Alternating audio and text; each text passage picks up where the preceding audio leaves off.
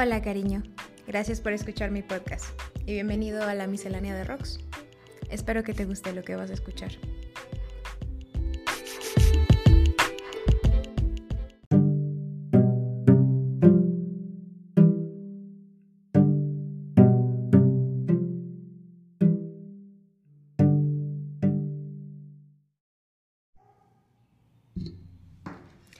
Hoy voy a contarte lo que pienso sobre las metas, los propósitos y los retos de Año Nuevo. Y para eso quiero empezar con la siguiente quote. Si eres lo suficientemente valiente para decir adiós, se te recompensará con un nuevo comienzo. Paulo Coelho. Lo sé, lo sé. Paulo Coelho, ¿really? Pero me gustó mucho esta frase porque sin duda creo que habla sobre un concepto que a mucha gente no le gusta escuchar cuando estamos hablando de metas y propósitos de año nuevo, cuando estamos hablando de empezar esta nueva versión mejorada de ti, esta nueva versión poderosa, esta versión 2.0. Creemos que es borrón y cuenta nueva sin antes despedirnos de lo que dejamos atrás.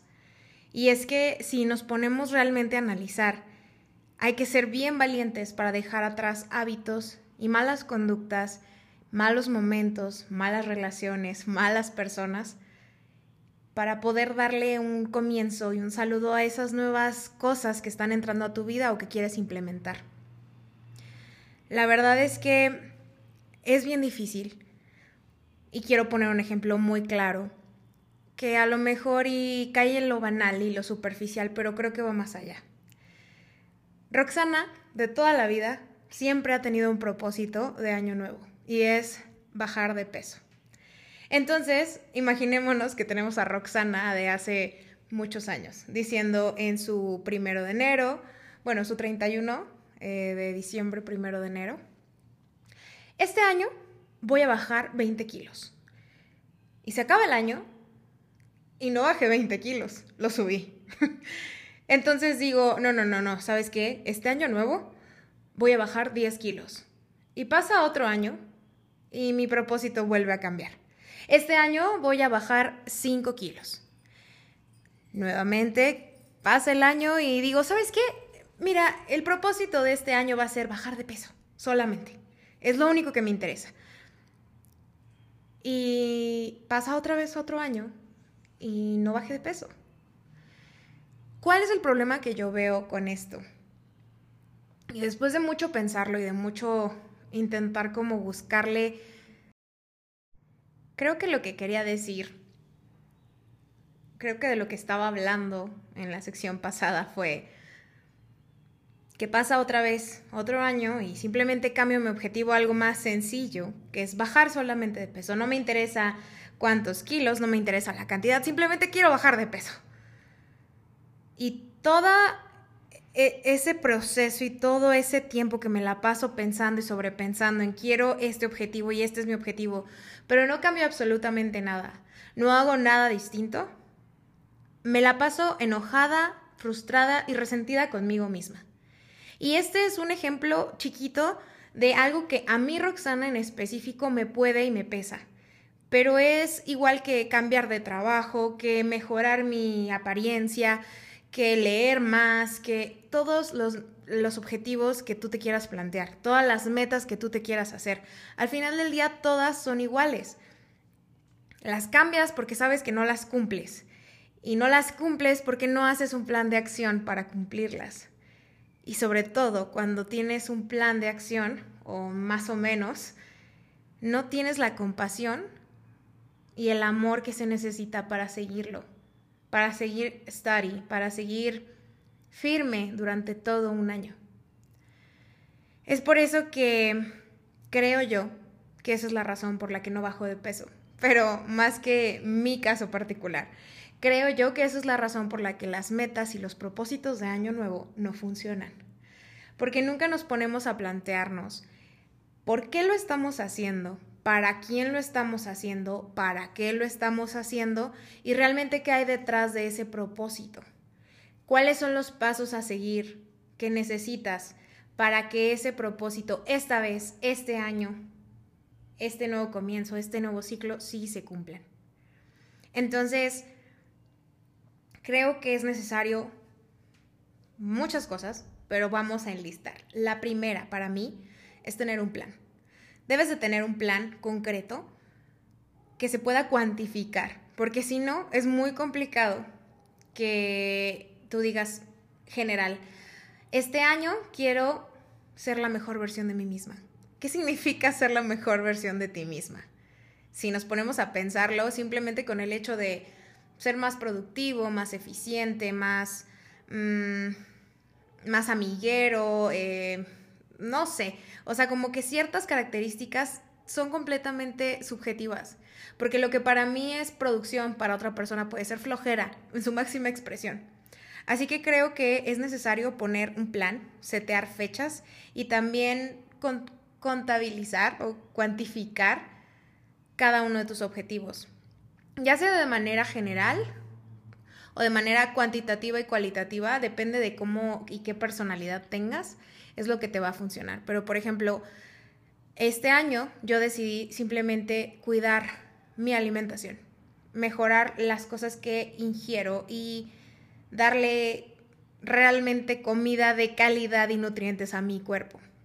Porque me di cuenta que no sirve de nada que yo quiera bajar 20 kilos si al final del día yo estoy bien con la idea de cómo me veo con estos 20 kilos extra. Cuando la razón se vuelve el para quién quiero bajar 20 kilos y me respondo que no es para mí, desde ahí ya el plan no hubiera funcionado, no funcionaría y este año sería igual que todos los otros años. Si para mí la razón por la que quiero y el plan que quiero seguir es porque alguien más me lo dijo, ese plan tampoco funcionaría. Creo que es muy necesario tener un plan y que ese plan solamente responda a ti y a tus necesidades. Tú eres la única persona que sabe qué quieres, qué necesitas y qué te hace bien y qué te hace feliz. Y si no, tienes que buscar a las personas indicadas que te digan más o menos, porque al final del día nunca te van a decir al 100% qué tienes que hacer, pero más o menos las guías necesarias para llegar a esos objetivos que tú te planteas. Otra de las cosas que creo que son necesarias es tener un plan B. ¿Cómo un plan B? ¿Qué pasa si el día de mañana yo, Roxana, no cumplo mi objetivo de comer sano y me echo unos doritos o me como un elote o simplemente no sigo una dieta estricta? ¿Quiere decir que entonces no estoy cumpliendo mis metas este año? No, no necesariamente, porque a lo mejor mi plan B sería, ok, voy a buscar ayuda de un profesional que me ayude con mi dieta o con un régimen alimenticio para que entonces yo me pueda basar en lo que él o ella me dice que haga y entonces alcanzar ese objetivo. Pero mi plan A no es conseguir ayuda médica para empezar. Es simplemente comer bien, escuchar a mi cuerpo y saber qué cosas me hacen bien y qué cosas me hacen mal. Yo sé que no debo de comer harinas. o sí, sí, harinas, porque no iba a decir no comer harinas en exceso, pero ese no es el punto. O sea, yo sé que no debo de comer harinas, yo sé que no debo de comer dulces, yo sé que no debo de comer azúcar, yo sé que después de cierta hora mi organismo no lo procesa tan rápido. Yo sé qué alimentos me inflaman, qué alimentos hacen que me sienta mal del estómago. Yo sé yo sé porque yo conozco mi cuerpo, porque yo soy Roxana y nadie puede conocer mejor a Roxana que Roxana misma. Pero si después de plantearme que mi plan es de aquí a tres, cuatro meses, quiero darme cuenta si puedo mm, cambiar mi alimentación, mejorar mi estado físico, mi apariencia y además sentirme, o sea, el feeling de sentirme saludable y mejor y no lo logro, entonces sí, buscar a un experto o una experta que me apoye y entonces seguir con el plan, que es darle algo a mi organismo, darle a Roxana, nutrir a Roxana. Ese fue como uno de mis objetivos este año y me refería en todos los aspectos, en el aspecto físico, en el aspecto emocional, en el espiritual. Entonces, creo que esas cosas son como muy importantes. Tener un plan, saber a quién responde ese plan, para qué y por qué. Después tener un plan B. Y otra de las cosas que quería contar, que creo que también es importante, es ser realista. ¿Por qué? Tuve una cena con mis primas hace unas cuantas semanas y platicamos sobre esto. ¿Cuáles son tus objetivos de este año? ¿Qué vas a hacer este año? ¿Qué pediste en las uvas? Les pregunté. Y me dijeron tres cosas, cada una de ellas. Entre ellas había leer más, eh, cultivarme más, arreglar mi apariencia física, eh, ir al dentista, todo eso, bajar de peso, em, comer mejor. Pero en sí, realmente nada más me dijeron cada quien tres cosas. Y creo que es perfecto. ¿Por qué te vas a hacer una cuenta larga de 12 objetivos o de cuatro objetivos que se dividen en seis partes, que se dividen en dos, que se dividen en tres, porque, porque en el día, en la mañana, o sea, en la noche, en el día, en, en la tarde. ¿Para qué haces tantas cosas si al final del día tu mente y tu foco va a estar en todas esas cosas menos en lo que quieres conseguir? Entonces creo que la tercera cosa que recomiendo para conseguir esta vez tus objetivos es literalmente tener tres objetivos máximo, tres o cuatro. Y, e intentar lo mejor que puedas conseguir esos tres o cuatro objetivos. Obviamente para conseguir uno, el objetivo número uno, puede que necesites hacer diferentes acciones y que tengas que hacer 12 cosas para llegar a ese uno. Pero, pero sí creo que es mejor que en lugar de pensar en quiero cumplir estas veintitantas metas o cincuenta metas en el año, nos vayamos por cosas realistas, cortas, pequeñas, chiquitas. Ella mencionó que estaba leyendo un libro donde en el libro te dicen que a lo mejor un minuto de ejercicio al día no es tanto ejercicio, pero que si juntas los minutos de toda una semana, y luego los de todo un mes y luego los de todo un año, ya es bastante cantidad haciendo ejercicio. Entonces, obviamente no vamos a hacer un minuto al día de ejercicio, porque aparte cada quien tiene sus objetivos, pero en lugar de decir, ¿sabes qué? Hoy ya no comí bien, ya eché toda la basura, ya eché toda la borda porque comí súper mal. ¿Qué tal si simplemente me enfoco en, solo por hoy voy a desayunar bien? Solo por hoy voy a hacer mis tres comidas Solo por hoy voy a mover mi cuerpo. Solo por hoy. Una cosa a la vez. Pequeños objetivos, alcanzables, chiquitos y medibles, que a la larga, después de un rato, se irán haciendo una gran bola de nieve, una buena bola de nieve, porque sí he, escuchado este concepto de que las cosas se vuelven insostenibles y que es como si te aplastara una bola de nieve gigante.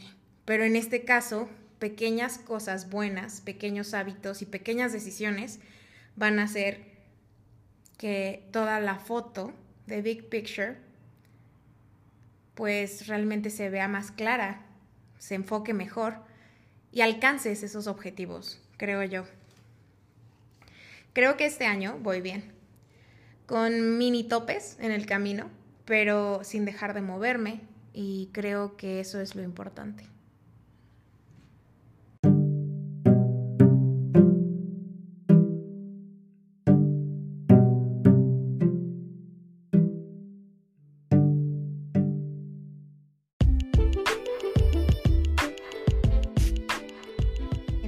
De la miscelánea hay templates para un vision board que creo que puede servir para inspirarte a ti y a mí. Muchas gracias por escucharme. No sabes lo que significa para mí. Lo único que me queda decir es gracias y te quiero. Te quiero muchísimo, cariño. Te espero aquí la siguiente semana para el siguiente tema. No sé cuál vaya a ser. No sé si te vaya a gustar o no.